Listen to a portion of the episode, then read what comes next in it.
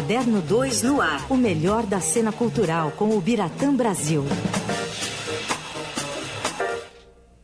Você pode estar tá estranhando, porque normalmente o Bira está com a gente às terças-feiras. É o dia a da semana tá acabando. do Biratã Brasil. Mas hoje é quinta-feira e trouxemos o Bira porque precisamos dar um espaço maior à literatura no programa de hoje. Né? Porque saiu o Nobel de Literatura e também tem novo Imortal da ABL.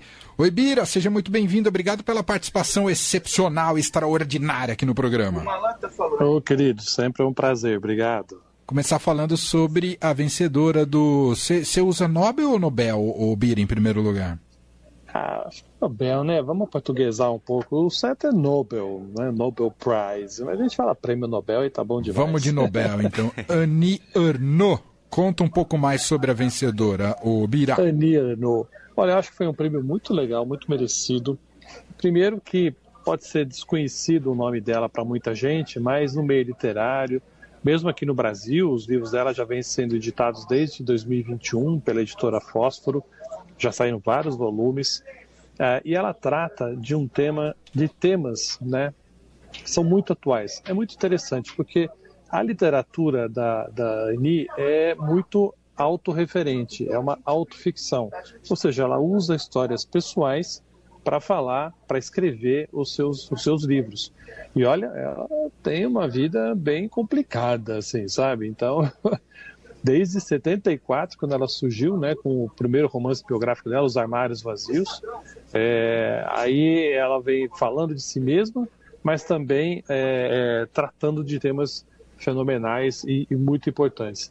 É, o, o, que é interessante foi até isso foi lembrado pelos é, acadêmicos ali da academia sueca, é, falando que a, a, coragem dela, com que ela descobre as raízes né, da sua própria memória, transforma aquilo em algo aberto, algo que vale para todo mundo. Então, por exemplo, vocês terem uma ideia da, do, do, do, que fala basicamente da, da, da vida dela. É, uns, uns dos livros dela, um livro dela foi até inspirou até um filme que foi que, que recentemente foi é, editado e virou filme, né, foi premiado no Festival de Veneza, chama-se O Acontecimento.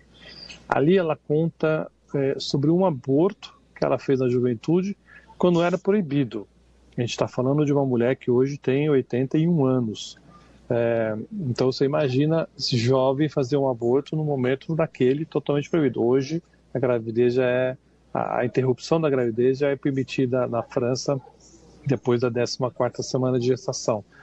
Ela vem para Flip, é o nome que está confirmado para vir aqui para Flip em novembro, então será Obrigado. excelente a presença dela aqui. É, a gente costumou já ter prêmios Nobel é, aqui no Brasil, em Paraty principalmente, mas não tão recente assim, tão em cima. E ela vem aqui para lançar um livro chamado O Jovem, em que ela trata de uma relação que ela teve com um rapaz 30 anos mais novo que ela. Então, é, isso tudo mostra experiências pessoais, mas tem relações familiares, relações sociais, violência, direito das mulheres. Enfim, é uma literatura muito necessária, muito abrangente do que se trata hoje em dia é, há quem acredite que não é bem escrita, mas acho que a força da palavra está na descrição do que ela faz, do que ela conta de si mesma, uma total falta de pudor, no bom sentido, é, se revelando por inteiro. Então acho que esse prêmio vem muito a calhar num momento muito forte em que o mundo está ali né, sendo sacolejado por vários problemas. A própria é, é, França, vários países com, nos Estados Unidos, né, tentando reverter leis já existentes sobre o aborto. Então, a obra da, da vem no momento importante para ressaltar a importância desses atos. Bira, ainda sobre Annie Ernaux, só uma pergunta rápida, se você pudesse indicar para quem é, não conhece nada da obra dela, nunca teve contato, se pudesse indicar um livro para começar a adentrar né, a obra da Annie Ernaux, por qual livro você, você considera bom começar?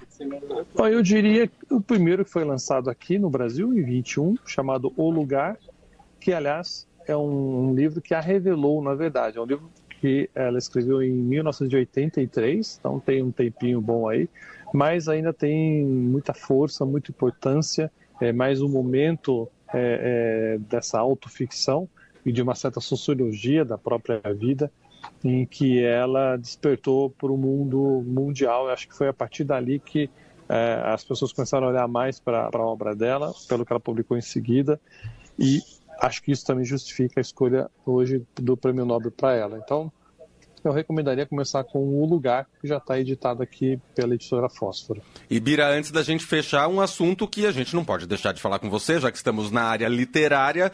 Temos um novo imortal na Academia Brasileira de Letras. Moisés, morreu um imortal? é muito legal falar isso, né? É esquisito. imortal mesmo. que morreu. Não, então, o acadêmico Sérgio Paulo Rouanet morreu em julho, 88 anos, né? O nome dele, o sobrenome dele é muito forte, porque lembra a lei de incentivo fiscal aqui no Brasil, que provoca muita discussão, isso é papo para outro dia. Ele morreu em julho, ficou aberta a cadeira número 13, é, e hoje houve uma eleição lá na ABL, e o Rui Castro ganhou muito facilmente. Ele conquistou 32 votos de 35 possíveis, foram três abstenções, e aí ele bateu uma série de candidatos de nomes muito pouco conhecidos. É, eu acho que é um belo, uma, uma, bela escolha. O Rui é jornalista, mas a gente conhece ele muito como biógrafo, né? Ele é um dos principais biógrafos do, do Brasil é, construiu em texto né, a vida do Nelson Rodrigues, do Mané Garrincha, da Carmen Miranda. É, ele ainda conta a história é, do, da, da, de como foram os escritores que ficaram à parte da Semana de 22, no livro Metrópole à Beira-Mar. É, uniu ficção com história num livro que ele escreveu chamado Bilac e Estrelas, que é muito engraçado.